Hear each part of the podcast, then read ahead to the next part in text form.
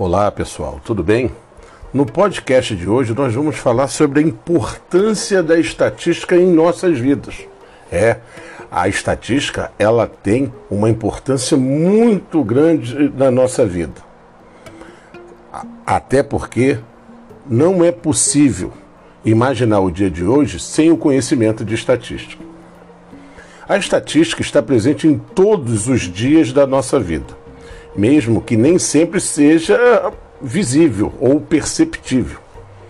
Previsões de meteorologia, pesquisas eleitorais e algoritmos em todas as redes sociais e até mesmo o resgate de pessoas perdidas no mar, conforme nós vimos no caso de um podcast que falava sobre o acidente do avião da Air France depende dessa ciência para acontecer com o maior nível de precisão possível.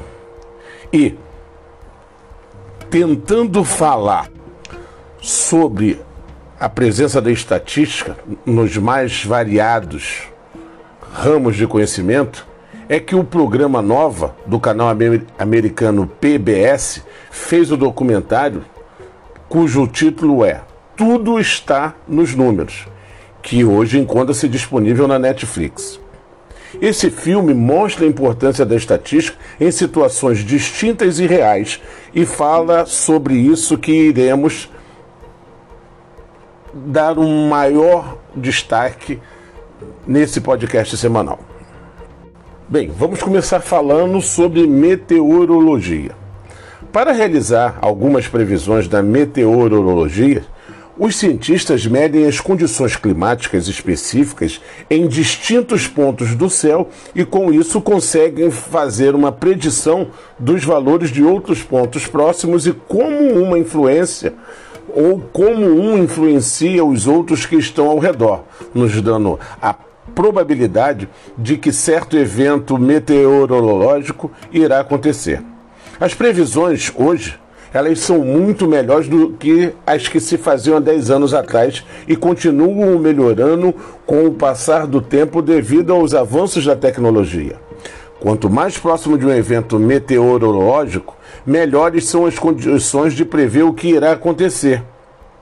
Por exemplo, por onde uma corrente de ar vai passar, qual a intensidade de uma chuva, qual a previsão de tempestade, entre outros fenômenos. A previsibilidade dos eventos meteorológicos é importante porque, para muitas dessas pessoas, podem ser tomadas medidas de proteções simples, como, como, por exemplo, sair de uma área de risco, evitar passar por alguns lugares e sabe-se que já há alerta à população ou para a população sobre os possíveis riscos de tempestades, chuvas de gelos e por aí vai. Também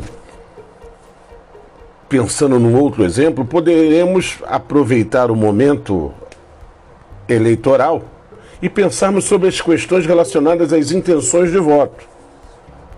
Porque, possivelmente, um dos momentos em que a estatística é mais lembrada são as épocas de eleição, não é mesmo?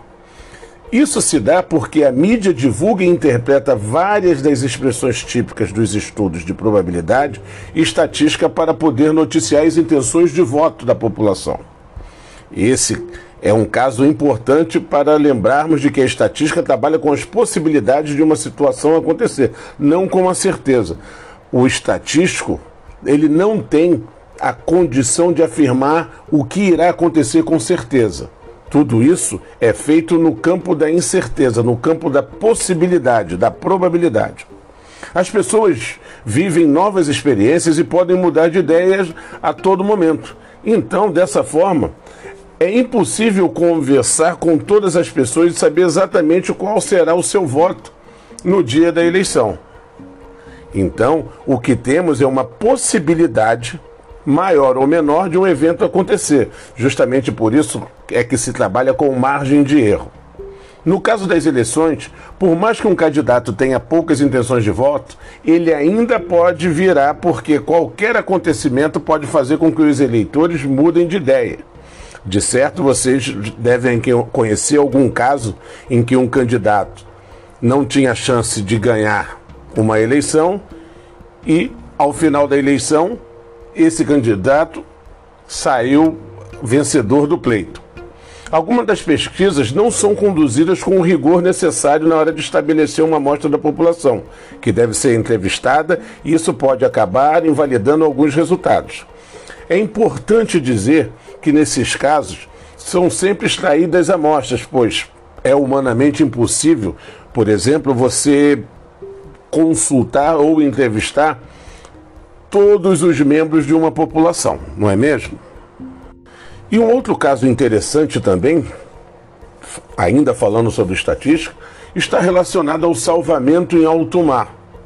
A estatística também pode salvar vidas, não sei se você sabe disso.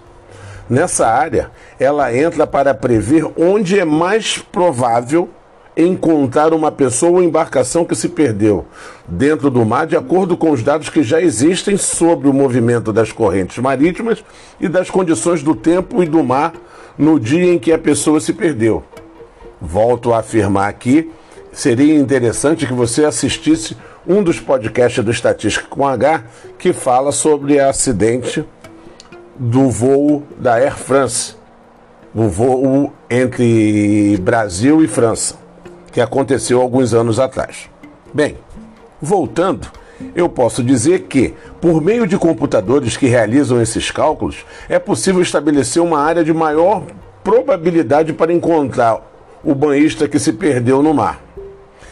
E ainda é possível inserir no sistema outras informações, como onde a pessoa foi vista por último antes de se perder, se estava com uma prancha, se estava em uma embarcação ou outros dados valiosos que podem melhorar ou melhor mudar o rumo das buscas, aumentando assim a possibilidade de encontrar esse banhista ou náufrago.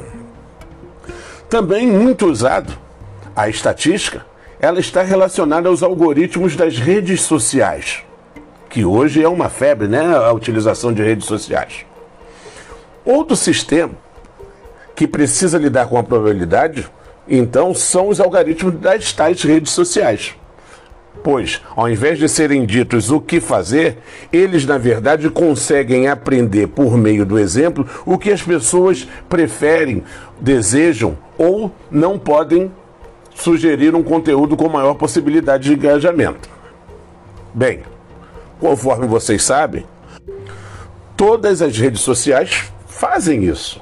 Plataformas como YouTube, Netflix e o Spotify também são capazes de realizar essas indicações. E isso é importante porque nessas redes o tráfego e o tempo de permanência são expandidos de forma exponencial pelo uso dos algoritmos. Um fator importante, já que os sites vendem anúncios e ganham dinheiro com base nessas informações. E além disso, eles podem ser ensinados a reconhecer e classificar imagens partindo de um banco de imagens já classificados por um robô. E é capaz de determinar traços característicos dessas imagens e depois conseguir classificar sozinho algumas outras imagens. Então, essa capacidade de, de, de classificar imagens por meio de robôs é de suma importância para conseguir extrair informações de grandes bases de dados, que, em que as entradas sejam imagens ou então classificar esses conteúdos sensíveis para que não haja a necessidade de um, uma equipe de pessoas se expor a esse tipo de conteúdo com frequência. Bem, sabe-se também que em todos os lugares onde é possível coletar, analisar e visualizar dados, a estatística faz-se presente. Ainda mais no mundo em que vivemos hoje, com uma grande massa de dados disponível. O poder computacional e os métodos estatísticos nos, nos concedendo maior poder de previsão do que jamais tivemos. Isso é muito interessante. E por isso, a estatística pode ser usada tanto aplicada na genética ou nos remédios que tomamos, quanto nas músicas que escutamos, nos filmes que assistimos, nas roupas que compramos, nos móveis que adquirimos e na forma como o mercado se comporta, se movimenta. Ela, a estatística, cumpre um papel fundamental nas ciências, mas onde quer que os dados sejam coletados, ele poderá estar presente buscando padrões, afirmações, tirando conclusões e sempre fazendo previsões. E assim chegamos ao final de mais um podcast. Um grande abraço e até a próxima.